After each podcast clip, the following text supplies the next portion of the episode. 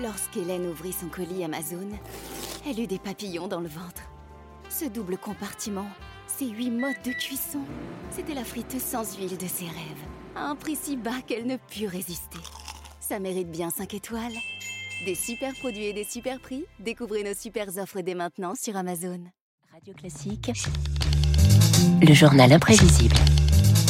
Bonjour Marc. Bonjour David, bonjour à tous. Alors va-t-on enfin se réconcilier avec les maths? Le premier musée en France consacré à cette discipline ouvre ses portes au public demain. C'est à la maison Henri Poincaré dans le 5e arrondissement de Paris. Initiative salutaire parce que la France et les maths, ça fait deux et parfois trois.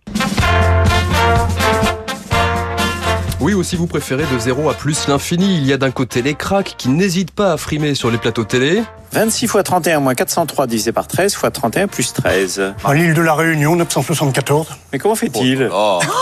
En plus Vous aviez le résultat, évidemment, David. Évidemment. Et puis il y a de l'autre côté, hein, les autres, c'est 61% de Français qui avouent ne pas avoir du tout la bosse des maths. Qu'est-ce que c'est que la table de logarithme C'est une table qui remplace 3 ou 4 musiciens, des fois. Les fractions, qu'en pensez-vous dans un problème? Je pense qu'il faut qu'il y ait fraction dans tout problème. Pourquoi? Sinon, les assurances ne payent pas. Comment imaginez-vous l'abscisse et l'ordonnée, madame? La personne ordonnée, évidemment, sa maison est tout de suite bien rangée. Et, et l'abscisse Elle aime mieux courir dehors et évidemment, elle est peut-être plus utile à la société. Ah, l'ignorance, c'est poétique parfois. Ah oui, c'est beaucoup de poésie malgré tout. Hein. Mais il y a du boulot. La France, 26e au classement PISA, bonnet d'âne des mathématiques et ça commence par l'école. Pourtant, les ministres de l'éducation se mettent en quatre pour résoudre l'équation. Alors, risques et périls parfois. Souvenez-vous, Xavier Darcos, 2008, le ministre veut revenir aux fondamentaux, mais le voilà pris au piège sur le plateau du grand journal sur Canal+. Sachant que 4 stylos valent 2,42 euros, combien valent 14 stylos? Je ne sais pas le faire du tout. La règle de 3. Alors, comment faites-vous? 4 kilos. Voilà, et dans la cascade de réformes, David, l'une d'entre elles continue de marquer les esprits. 1969, l'ère des mathématiques modernes venues des États-Unis. Accrochez-vous à votre calculatrice. Ici, c'est la théorie des ensembles qui est illustrée. Il constitue l'ensemble des mots contenant par exemple la syllabe K, puis l'ensemble contenant la syllabe ne, et découvre ainsi que Catherine appartient à la fois aux deux ensembles. J'ai rien compris. Voilà, c'est ça, l'excellence pour tous, David. Voilà le slogan pourtant. Plus d'algèbre, de raisonnement, moins de calcul. Un nouveau langage arrive dans les salles de classe. La symétrisation. Oui. Et ce qui formait un groupe. Et enfin la commutativité. C'est ça. Voilà, fastoche, hein. sauf que l'abstraction décourage les enfants, les animateurs de matinale, mais aussi les parents. Dans les années 80, on efface l'ardoise, on recommence, terminer les maths modernes, voici l'ère du concret. Pierre remplit la baignoire un tiers fois moins que Jean, qui lui l'avait rempli deux fois plus que Jacques.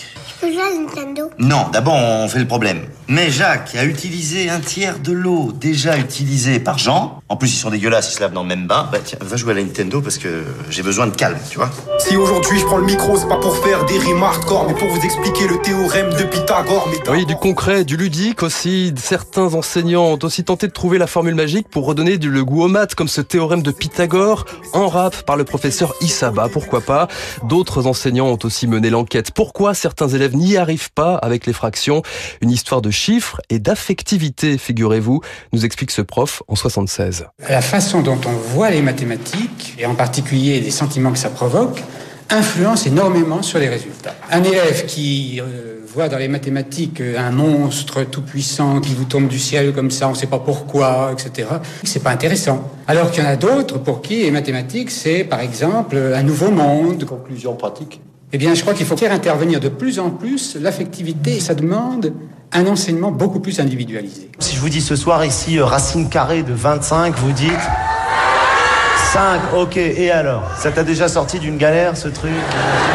Tu t'es déjà dit en sortant d'une soirée, heureusement qu'on la connaissait cette racine, sinon on était dans la merde. T'es déjà sorti d'un appartement que t'as visité en disant à l'agent immobilier, écoutez, on l'aime bien, mais on le trouve un peu isocèle quand même.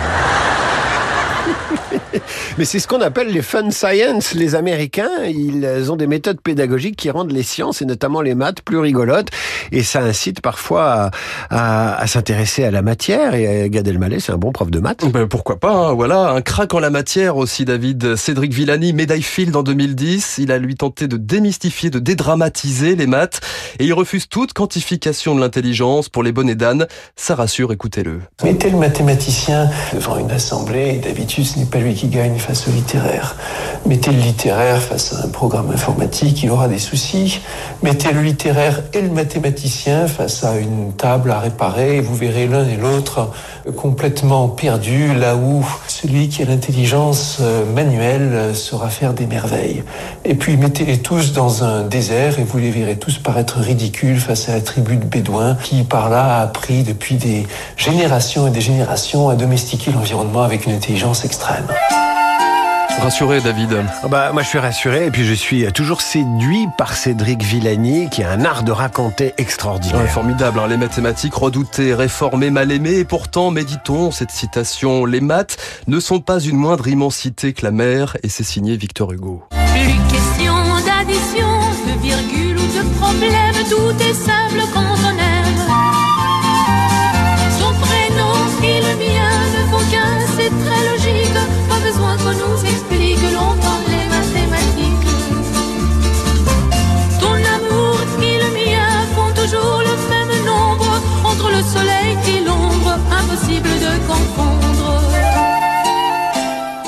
Marc, un vendredi plus euh, deux jours de week-end moins un vendredi, ça fait combien de jours Ça fait euh, deux trois jours à peu près. Bon bah bon, week-end.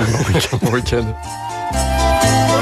Marc Bourreau, le journal imprévisible chaque jour du lundi au vendredi sur Radio Classique vers 8h moins quart. Et mon conseil, vous allez vous promener ce week-end, vous faites de la voiture, vous téléchargez l'appli Radio Classique et vous écoutez une semaine de journal imprévisible de Marc Bourreau.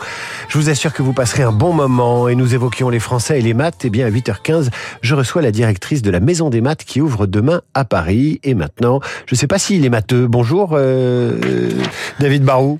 Pas très, pas très matheux, non.